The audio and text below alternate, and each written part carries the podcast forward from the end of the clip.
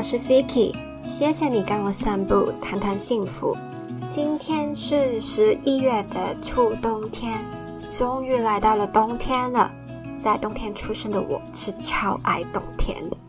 我觉得亚热带地区的冬天不会太冷，温度呢刚刚好，可以穿温暖的大衣，然后就可以出去散步了。那十一月末也是美国的大节日。刚刚的星期四就是美国的感恩节，所以今天想应节一点，跟你谈感恩。那最近感恩很受吹捧嘛，不管是正向心理学还是身心灵界，也很鼓励我们感恩，说感恩会让我们幸福。所以今天呢，我们就来看看感恩是怎么样让我们幸福的。首先呢，先来定义一下感恩，我们会觉得。感恩是一种感觉或者情绪，是一种想要感谢某一个人、某一群人，或者是这个世界，因为他或者他们给予了我什么好的东西的情感。但是我更喜欢 Yale 的幸福课的线上课程，Dr. Lori Santos 的定义。他说，感恩是一种特质 （quality），是一种懂得感谢，还会欣赏自己拥有的事物的一种特质。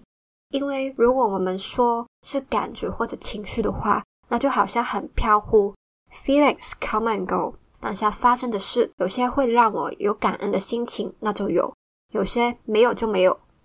但如果说成是特质的话，就好像我们是可以用心去练习一下，就可以拥有的一种特质。感恩是可以有意识的练习回来的。其实我们的社会文化里一直都有这一种感恩的练习，比如说有很多宗教中感恩是很重要的，就像天主教、基督教常常要祈祷感谢神，吃饭之前要感谢神赐给人类的粮食。在日本也是，他们从幼儿园开始就要学礼仪嘛，吃午餐之前他们会一起唱歌，感谢大地，感谢农夫们，感谢做菜的妈妈。所以那一句“いただきます”是包含了对这些人的感谢。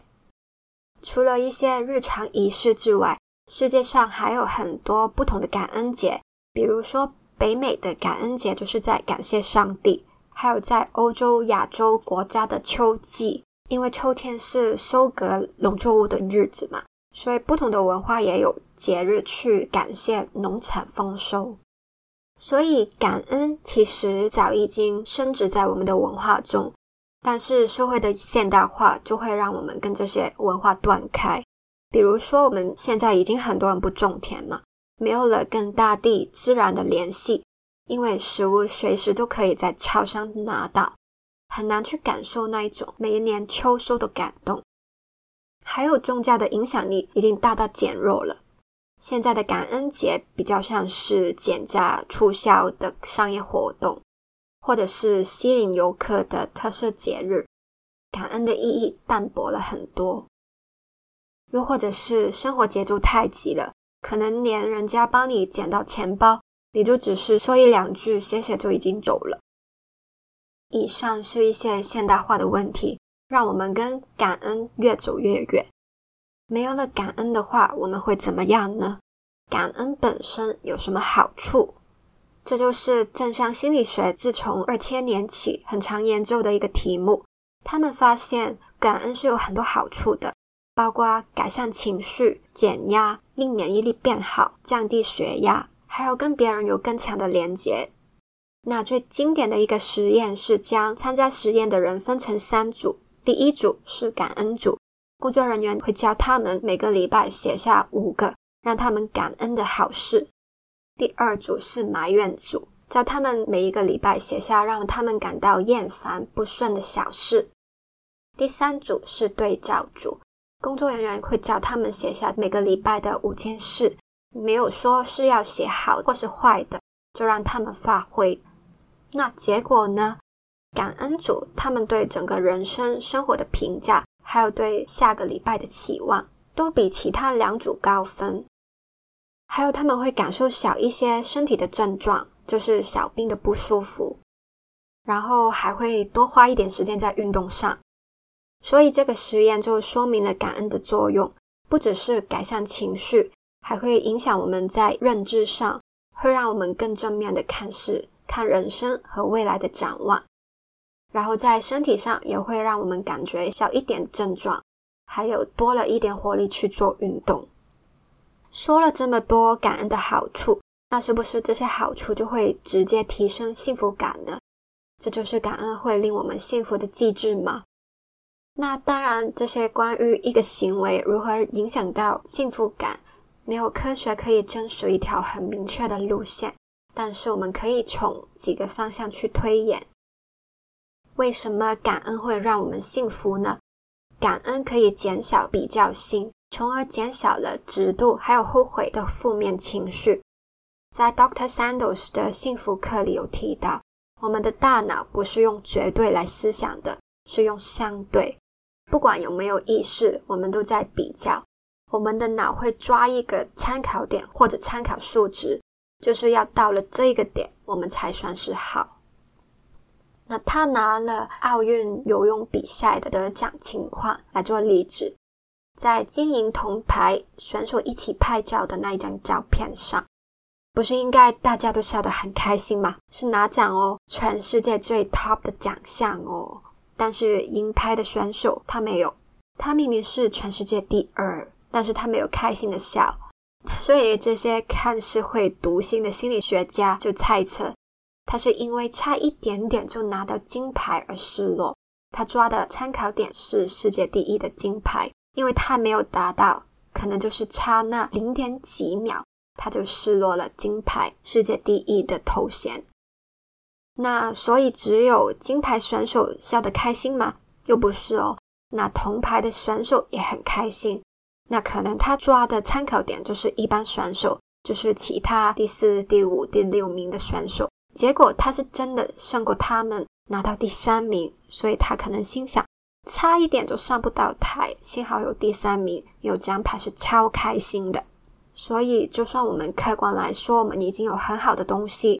我们抓的参考点才是 boss，才是决定我们快不快乐的基准。没人会反对银牌的选手，他是世界顶尖的运动员，但因为他参考点是世界第一，达不到他就不快乐了。那么这些参考点是从哪里来的？我们是怎样抓？这不是我们自己决定。好，大脑，我们现在要计算这一个标准，不计那一些。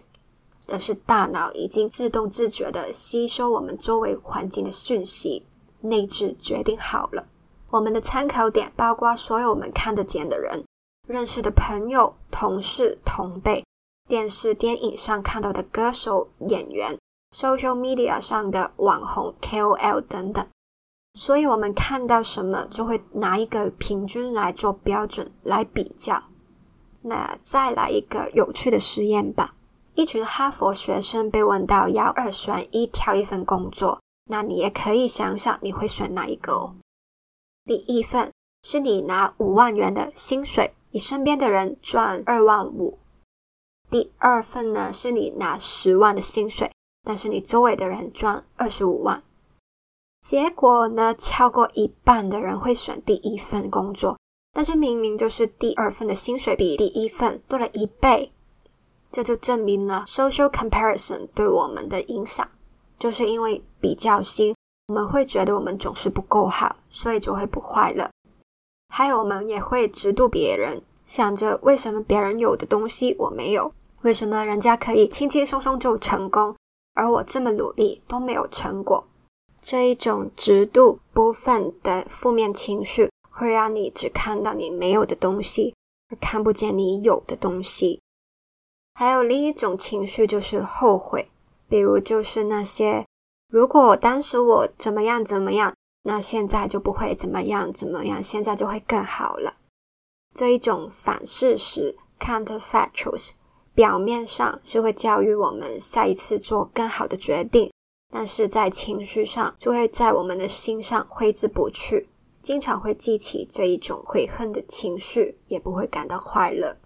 感恩呢，就会把我们的注意力拉回现实，拉回我们自己的身上，还有我们已经拥有的东西上，而不是只看到别人或者以前的自己，减少了这一些负面情绪的出现，可以提升幸福感。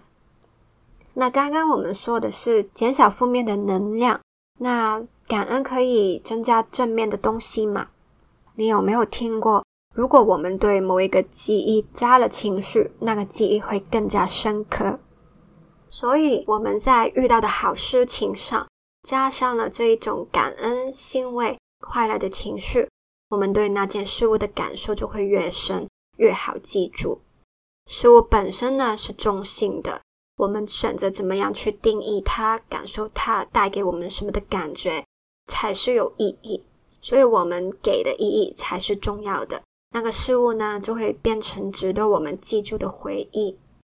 如果说像享乐主义所说的，人的幸福就是人生中所有快乐的时刻加起来，那就是我们越多这一些令我们感恩的回忆，就会越好吧。那为什么是感恩而不是其他正面的情绪呢？因为感恩的时效比起其他正面情绪是更长的。相较兴奋快感，可能感受的长度没有那么高，但是感恩的情绪是可以长达几个月的。如果一个快乐是它的时效乘以它的长度，那感恩就是在时效上取胜。我们向人生大大小小的事情感恩，就会累积到很多 happy moments，让我们幸福。感恩除了对我们内在的情绪有帮助之外，对外也可以加强我们跟别人的连接。因为感恩会改变我们怎么样看待曾经帮助过我们的人，我们会以不同的形式去回应他。简单的可能是一句谢谢，进一步的。可能是改变对这一个人的看法和态度，会相处的更好，或者在他有需要的时候主动去帮他，这些都是可以增强了跟对方的连接，令人际关系更稳固。那人际关系是我们的社交资源嘛？势利的说，就是会变得更 resourceful，或者是有人脉。那也有研究说。无论是在亲密关系的婚姻，还是志愿工在帮忙，如果我们将感恩说出口，表达给他知道，在婚姻里的沟通或者志愿工的努力程度也会变好。所以，不只是说谢谢那一个人会变好，被谢谢的那一个人也会变好。个人连接也是很多人的幸福来源。所以，无论在商店里、公车上为你服务的人员。或者是亲密的家人、另一半，也不要吝啬一句谢谢，就让大家一起感受到幸福吧。好，说完了感恩在真商心理学中表现出有什么好处，那具体我们要怎么做呢？我觉得用什么方式也是个人喜好的事了。有些人喜欢写日记，就是 gratitude journal，一本专写每天想感谢的小事的日记。有些人喜欢直接表达，每天都找几个人来跟他们说谢谢。有些人喜欢 PO 在 IG 上，但是什么形式也好，重点是要有意识的去做，令感恩成为你的习惯。因为改变我们脑袋的惯性的负面想法不是一天的事嘛，要换成感恩模式，其实是要用心去做的。就像我啊，一开始觉得自己很白痴，像一个很容易满足的小孩，就是连。今天吃了甜点也要感谢。不过呢，我开始慢慢不会去 judge 自己，也发现了我有去感恩的日子，好像真的少了一点负能量，还有更多好事发生。这是我主观认为了。感恩呢，也会令我想起跟别人或者跟地球甚至宇宙的连接。就像我会感谢有食物，遇到好天气，我就会想起食物是从大地来。我为什么刚好诞生在这一个蓝星球上，看到这样美的景色，想起这样浩瀚的世界，会让我感觉渺小，然后就会放下一些我自己的忧虑还有担忧。那就分享一下我的感恩习惯吧。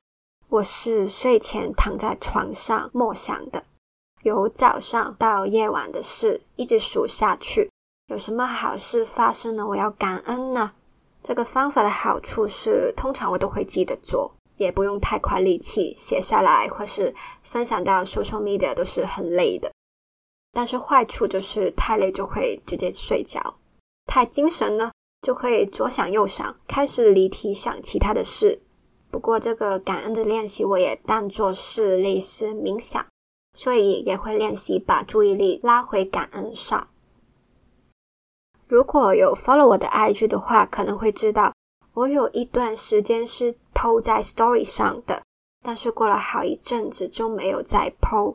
那是因为怕变成那些事物大小都 PO 在 IG 上说要感恩的人，会让别人觉得我在炫耀。或者在盲目发送正能量，有些人呢是很不喜欢正能量的，就是觉得他们有事没事都来个正能量，明明现实就这么糟糕，然后就会取笑他们有阿 Q 精神。但是我觉得啊，明知现实不好，还能找到事情来感恩，这才是令人敬佩的能力吧。感恩不需要我们戴上玫瑰色的泪镜，看什么都要觉得很好。不能看到不好的东西，没有看清事实，那是 toxic positivity。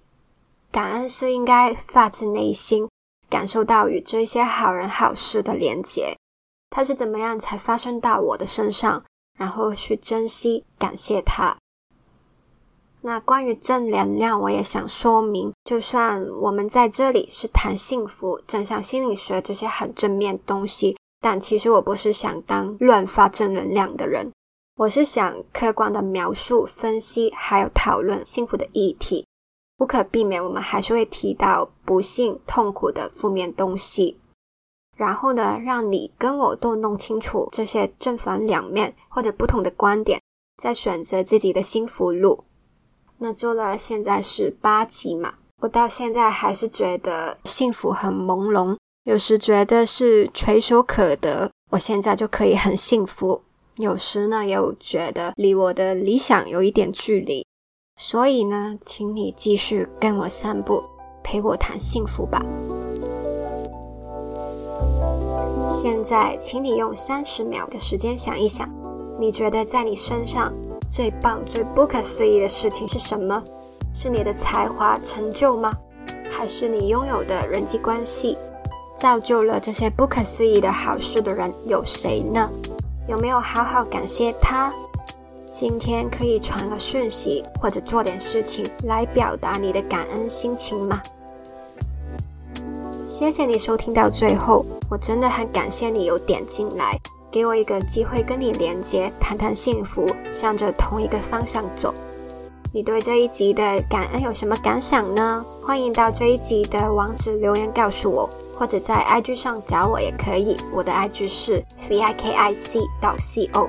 喜欢的话，请订阅这一个节目，也 follow 我的 IG，就不会错过最新的节目。请记得，我们每个人都值得，而且有能力幸福。我们下次约会见，拜。